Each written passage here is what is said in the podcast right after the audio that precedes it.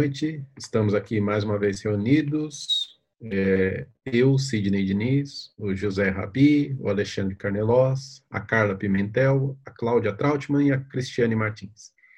O assunto de hoje é os líderes religiosos que você admira e a gente vai tentar bater uma bola sobre em que ponto eles são admiráveis e em que ponto eles são próximos ao que a doutrina espírita prega.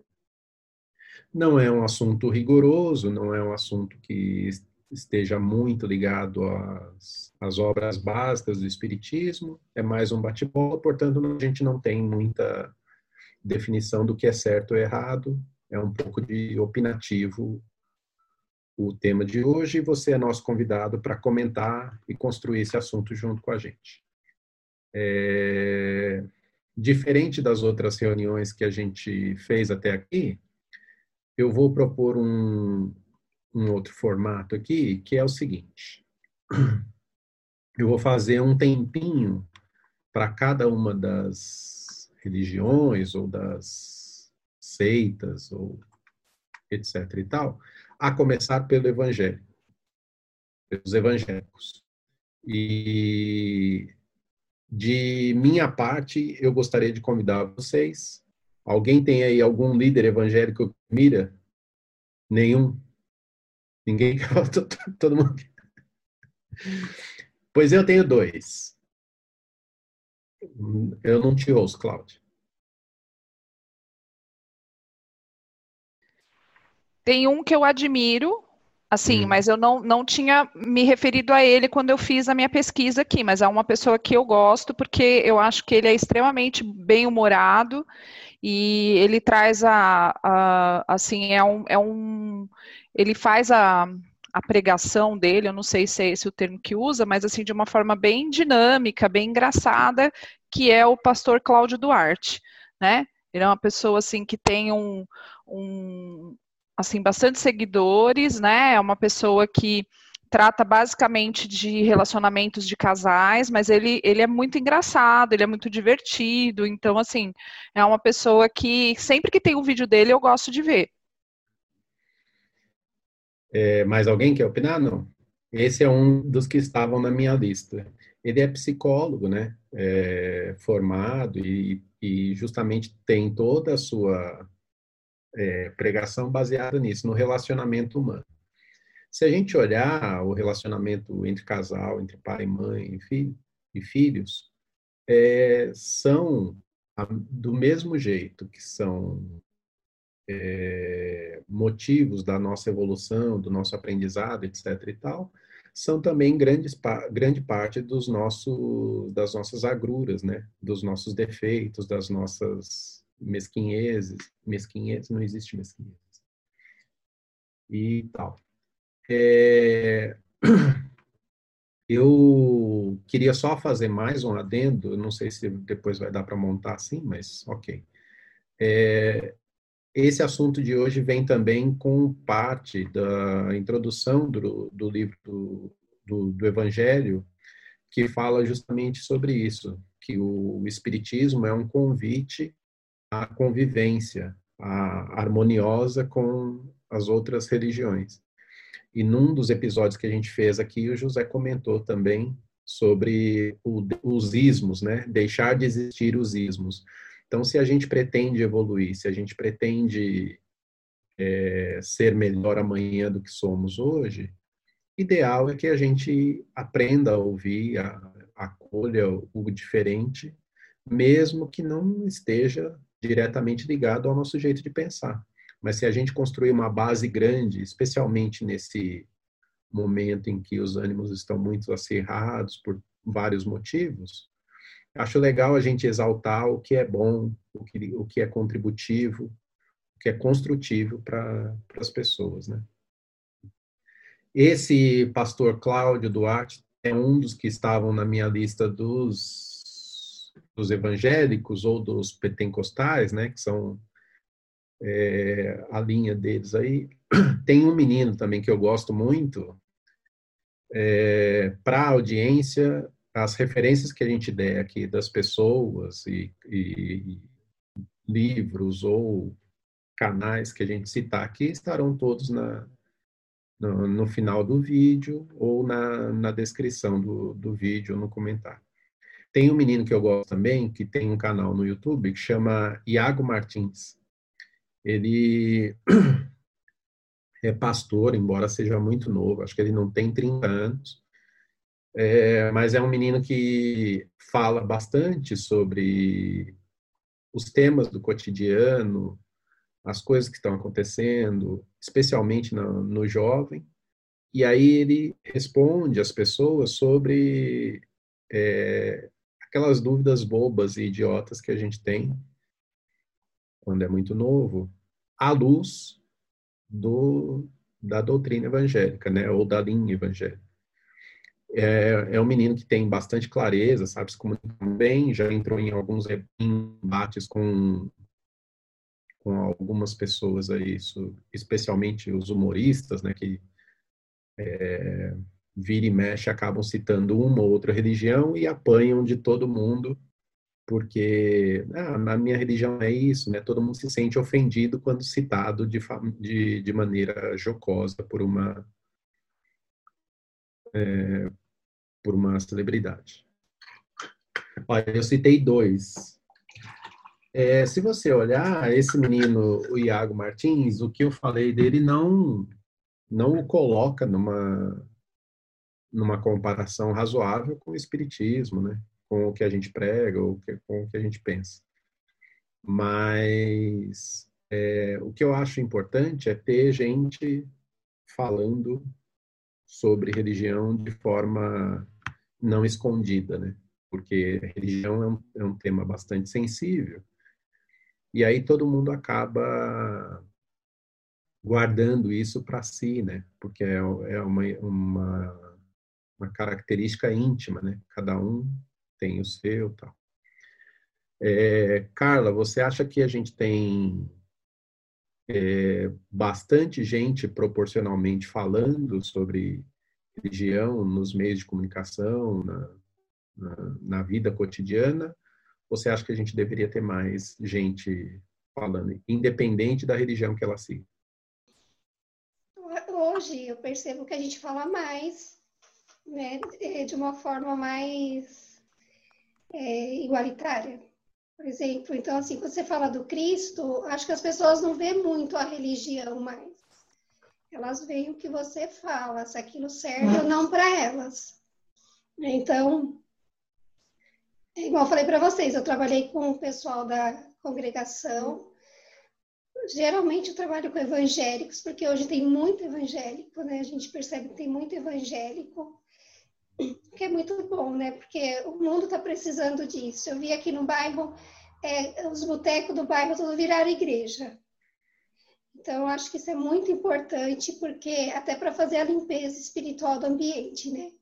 A gente que é espírita, a gente já vê por outro ângulo e se faz bem para a pessoa, se aquilo torna a pessoa melhor, é, é para mim isso que é religião, entendeu? Não é o, o tipo de religião, se é católico, se é espírita, se é evangélico, se é, é budista, mas é aquilo que ela traz para o coração das pessoas, se ela consegue agregar valores para a pessoa, se ela consegue fazer com que o outro olhe o outro ser humano como alguém em evolução que precisa de ajuda, que precisa crescer.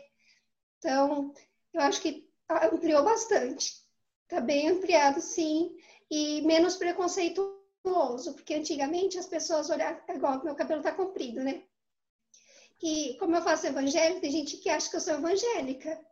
E como eu ando com muito evangélico, às vezes o pessoal fala assim: Deus abençoe, paz de Deus, irmã. paz de Deus. Então, assim, eu respondo, né? Eu falo assim, paz de Deus. Só, às vezes eu não sabia nem o que responder. O pessoal fala assim, Carlinha, fala amém. Eu, amém? Então, assim, é, mas é gostoso, assim, a gente, eu falo, eu sou espírita, né? Às vezes eles perguntam, mas que, como assim? Que espírita você é do, da Umbanda? Eu falo, não, tem diferença. Então, às vezes eu explico a diferença, mas eu falo que eles também têm, são é uma religião boa também, né? Porque o pessoal vai em busca, né, de se melhorar. E tem bastante gente. Eu acho que tá, o mundo tá, tá com fome de Deus, né? Com fome de religiosidade aí. A gente está cansado de muita coisa, de muita mesquinharia, de, de muita gente egóica, né? Então, eu vejo muita gente humana. Eu percebo que as pessoas são mais humanas hoje. E menos preconceituosas. Em maior proporção com, com religião. Eu não sei se vocês perceberam também, mas é, tem esses termos específicos de cada religião, né? Seja esse a paz de Cristo ou é, esse Deus no comando, essas coisas assim acabaram virando um pouco vício de linguagem. Né? Não sei se vocês perceberam isso. Você percebe isso, José, no seu meio de, de convivência? Fiquei pensando se, se realmente tem isso daí, porque também eu, eu, aqui onde eu moro, no condomínio, tem bastante evangélicos também, tem várias... Enfim, enfim se a gente pegar estatisticamente a religião, a religião evangélica, né, independentemente da, da linha, foi a que mais cresceu no Brasil. É, o, o, o aumento foi é, grande.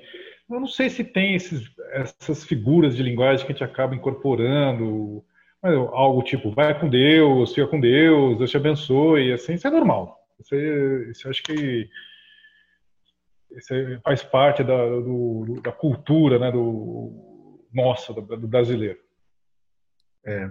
E tem um, essas religiões mais fortes, né, de, de, maior presença, como o catolicismo e o, o evangélico, é, justamente por conta da proporção, eles acabam é, criando esses, esses vícios de linguagem que às vezes a gente nem sabe de onde vem, mas eles, eles acabam sendo incorporados no dia a dia, mesmo que o ambiente não seja religioso. Né? Outra coisa que é, talvez eu gostaria de ouvir, se, se não tiver muito fora, é assim: vocês percebem é, cada uma das religiões muito marcadas assim nas suas características originais é, pela postura do, dos seus frequentadores ou essas religiões elas acabam se mimetizando umas às outras. Você, você tem o discurso religioso mas acaba não identificando muita religião. Você, acha que existe isso Alexandre? Tem algumas linhas que acabam se misturando né? É, tem o, os evangélicos têm várias separações também, né? E dentro da, dessas separações tem alguns agrupamentos. Dentro do próprio agrupamento você consegue enxergar um, um, uma forma de agir semelhante. E aí você consegue também enxergar quando está fora do agrupamento. Né? Então, se pertence a uma linha, você vê um, um, uma forma de agir, se pertence a outra linha, você vê uma forma de agir mas eu acho que é, é, essa a, a, forma de ação que as pessoas assumem quando elas estão em alguma religião, ela vem justamente por conta da ação que elas observam quando elas estão participando daquele grupo.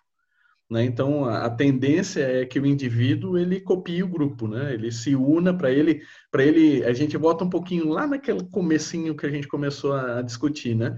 para ele se sentir acolhido, ele acaba é, fazendo um, um é entrando naquela mesma, no, tendo o perfil comportamental muito parecido com os outros que aí é o momento onde o grupo acaba aceitando. Ninguém vai aceitar, e isso é normal, né? Não estou falando porque que é, é, é, por mal que as pessoas não querem. Né? A questão não é isso. A questão é que o grupo ele cria uma identidade própria. E para você fazer parte do grupo, você precisa ter um comportamento semelhante para que você possa ser aceito. Então, eu acho que o que a gente tem observado é justamente em relação a isso. Então, as pessoas acabam assumindo determinados comportamentos para ser aceito dentro daquele tipo de grupo. E o mesmo acontece com os espíritas.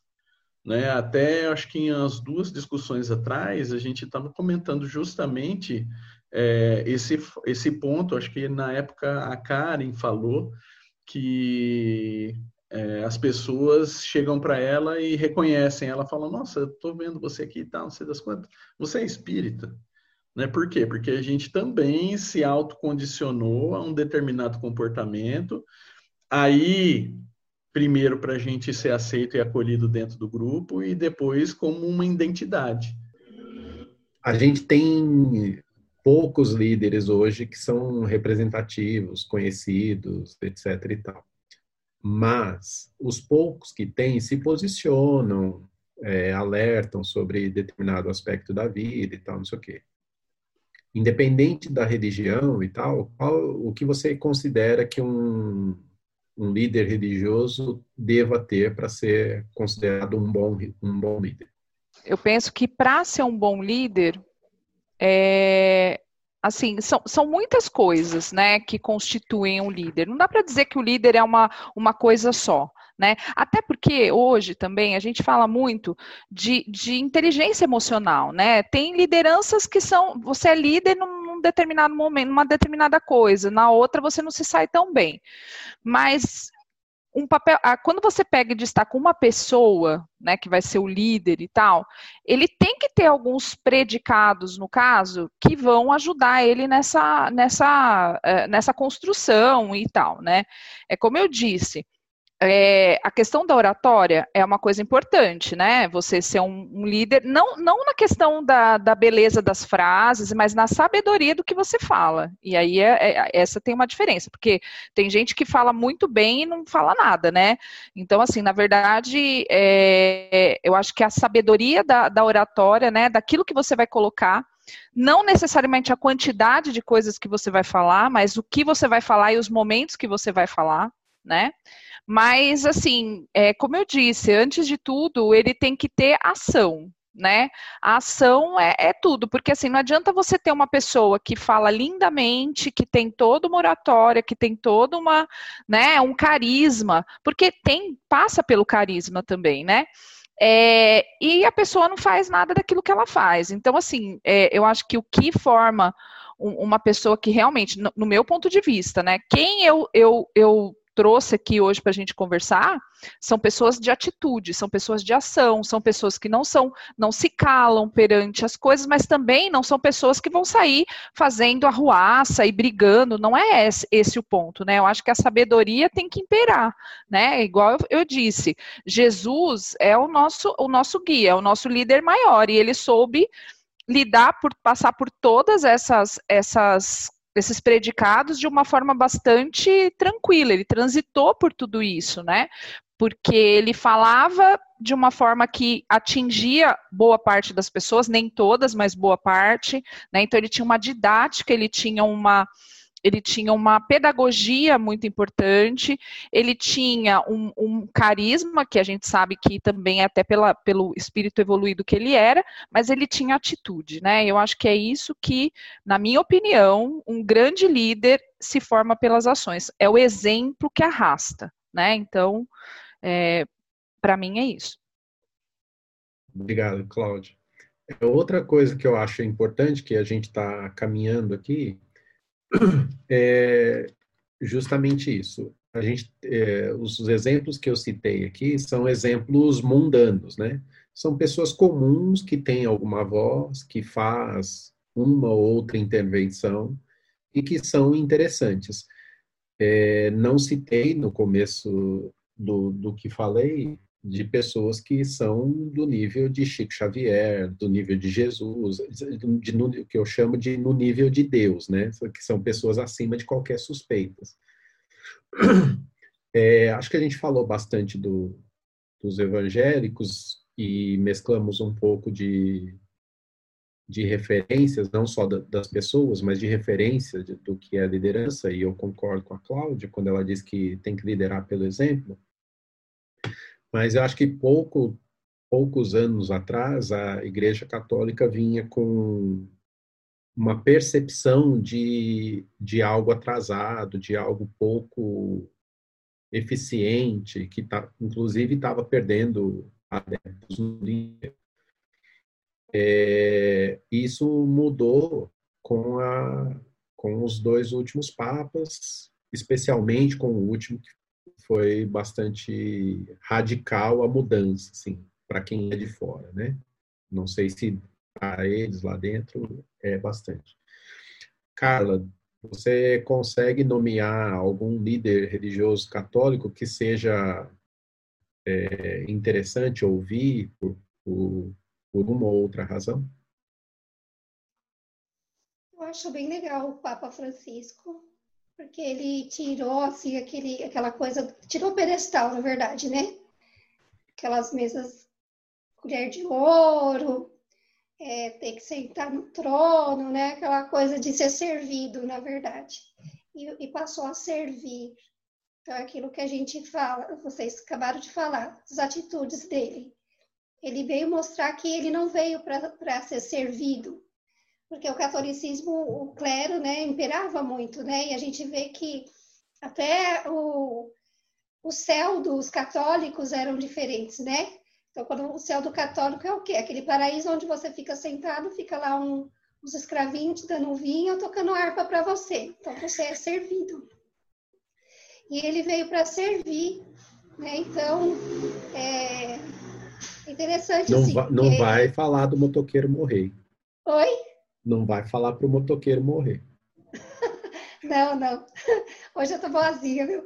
Eu trabalhei bastante o chicletinho moral essa semana, viu? Foi difícil, mas eu trabalhei. Então, e eu penso assim, né? Todos, a gente, a gente se destaca pelo que faz. Né? A gente está trazendo Jesus. Eu fico imaginando, gente, a voz de Jesus. Você já pensaram nisso? Uma pessoa que, que praticamente construiu o nosso planeta, aí ele vem para cá. Como que era a voz dele, o domínio que ele tinha? né? Porque Jesus dominava todos os seres da natureza, né? Então a gente vê é, lá há dois mil anos, é, antes do Emmanuel chegar até ele, né, o Publio Lentulus, ele conta como que a natureza sentia Jesus, o magnetismo dele. E o tanto que ele respeitava as pessoas que não pensavam como ele. Então, a gente ele falava pouco, ele exemplificou muito. Mas o que ele falava ecoa até hoje até hoje a gente, né, é algo que a gente escuta assim e vai ampliando a nossa visão de mundo, a nossa moral, e é como se tudo que ele fosse falando fosse aquilo fica internaliza, né, nas pessoas. Então, eu acho que todo líder é aquele que fala que às vezes você não está naquele momento para ouvir devido à condição espiritual, né, que pode carimbar aí. E mas que depois de um tempo você acolhe aquela verdade como uma sementinha e no momento propício ela germina. Aí você lembra. Eu não sei se, assim, quando a gente era criança, muitas coisas que os nossos pais falaram, a gente só não entende agora. Depois de 40 anos. Agora imagina Jesus falando há dois mil anos. Muita coisa a gente está hoje entendendo. Hoje que a gente está despertando para isso. Então, os líderes, né, assim como Buda, esses líderes antigos, né, tudo que eles falam vai ecoando na eternidade. Por quê? Porque eles falavam e exemplificavam. E tudo aquilo que a gente fala, que a gente sente, ecoa também coração das pessoas. Ecoa e é bem interessante, porque depois de muito tempo você escuta as pessoas falando coisas que, que às vezes a gente até esqueceu já. Lembra que você falou isso? né? Então, é, é, bem legal. E assim, eu acho interessante a gente olhar entre nós, né? Pessoas do nosso dia a dia que para nós são líderes também, para não ficar algo muito distante, assim, né? Mundano, né? José, é. você quer complementar? Sim, com relação ao catolicismo, vou complementar citando a Madre Teresa. Vamos lembrar, não é a Madre Teresa de São Paulo, não é a Madre Teresa de Buenos Aires, não é Madre Teresa de Lisboa, tampouco Madre Teresa de Madrid ou Vaticano, ou seja, polos notadamente católicos, mas era Madre Teresa de Calcutá.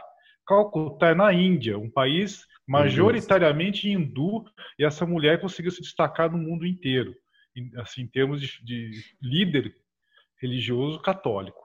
Acho que aproveitando o gancho, nós estamos falando do catolicismo. Fala, Cláudia, você quer complementar? Ah, eu quero trazer meu líder, que Diga o seu líder. o meu líder é católico também. É, meu líder é o padre Júlio Lancelotti. Eu já falei dele algumas vezes, né? Assim, eu, eu trouxe outros também, mas assim, ele para mim é hoje é o, o, a minha referência, porque ele é um, uma pessoa que está ali, que está fazendo o seu trabalho, que qualquer um pode chegar perto, qualquer um pode ver, né? Ele não está assim tão distante quanto é, as pessoas Madre Teresa maravilhosa, né? Que a gente, nossa, eu acho que meia dúzia de frases dela já serve para você é, é, pensar na vida inteira, né? Assim, é uma coisa incrível, maravilhosa. Também sou super fã dela. Mas o Padre Júlio, ele, o que eu, o que eu gosto muito dele é que ele ali exatamente as duas coisas que eu acho que são muito importantes, né? Ele tem a fala, mas ele tem a ação né? Então, é, ele trabalha com a pastoral do povo de rua, né? Então, assim, é, ele faz um trabalho mega reconhecido, que já foi premiado, assim, de cabo a rabo por várias instituições que não são católicas, inclusive, né? Não é uma coisa que, que ah, é, ele ganhou por, por uma ação que foi feita dentro da igreja. Não. É, são coisas que vão para além da igreja, para além dos muros, inclusive a fala dele, porque ele é considerado um padre rebelde, né? Por que, que ele é um padre rebelde? Porque justamente ele não se cala, justamente ele não deixa as coisas, né, simples assim, tá errado, tá errado. E ele fala que ele vai estar sempre do lado da pessoa que tá, que é o perdedor. Ele nunca vai ganhar, porque para ele são essas pessoas que merecem atenção, merecem o cuidado, merecem, né, a estar ali. Tem uma frase dele que eu acho incrível, que vai para dentro dessa questão que a gente conversa sobre daqui a pouco não vai existir mais esse ismo, né? E ele diz assim, ó, a mudança vem pela humanização e não pela religião. Então, assim, é exatamente isso que eu penso, sabe? Independente da pessoa, em que, em que lugar que ela esteja, em que, é, em que religião que ela professa, é, você humanizar né? É, é, esse é o ponto, né? A gente se humanizar, a gente pensar que, que todos nós somos seres humanos. Como que a gente pode fechar os olhos e permitir que um ser humano seja, seja simplesmente é, invisível? Né? E, e, ele fala muita coisa sobre isso, né? Sobre a invisibilidade das pessoas. E existem, a gente sabe, né, gente? Existem muitas pesquisas que mostram, né? O simples fato do professor da universidade ter se vestido de gari, ele se tornou invisível né? Então, quais quem são os invisíveis e quem está lá por eles? Jesus esteve pelos invisíveis, né? Isso é claro para gente. E hoje você vê uma pessoa que, inclusive, é, é vítima de perseguição, né? Tem todo um, um negócio aí por trás, né? Porque ele realmente ele não é, é tão é, ele tem as próprias questões dentro da própria igreja, né? Porque ele, ele fala da teologia da libertação. Olha só, né? Você tem teologia da libertação, você tem o Paulo Freire falando da pedagogia da libertação. Então é um caminho. Será que essa não é uma verdade que a gente vai ter que seguir independente da religião? Né? E, e, essa humanização, então assim, eu deixo aqui o, o, o, o, meu minha gratidão porque eu aprendo muito com ele e eu me, me sensibilizo muito de ouvir. E eu tenho vontade muito de ouvir ele pessoalmente, mas assim, principalmente por conta das ações dele, eu acho ele uma pessoa realmente incrível, assim, que vale muito a pena é, as pessoas conhecerem.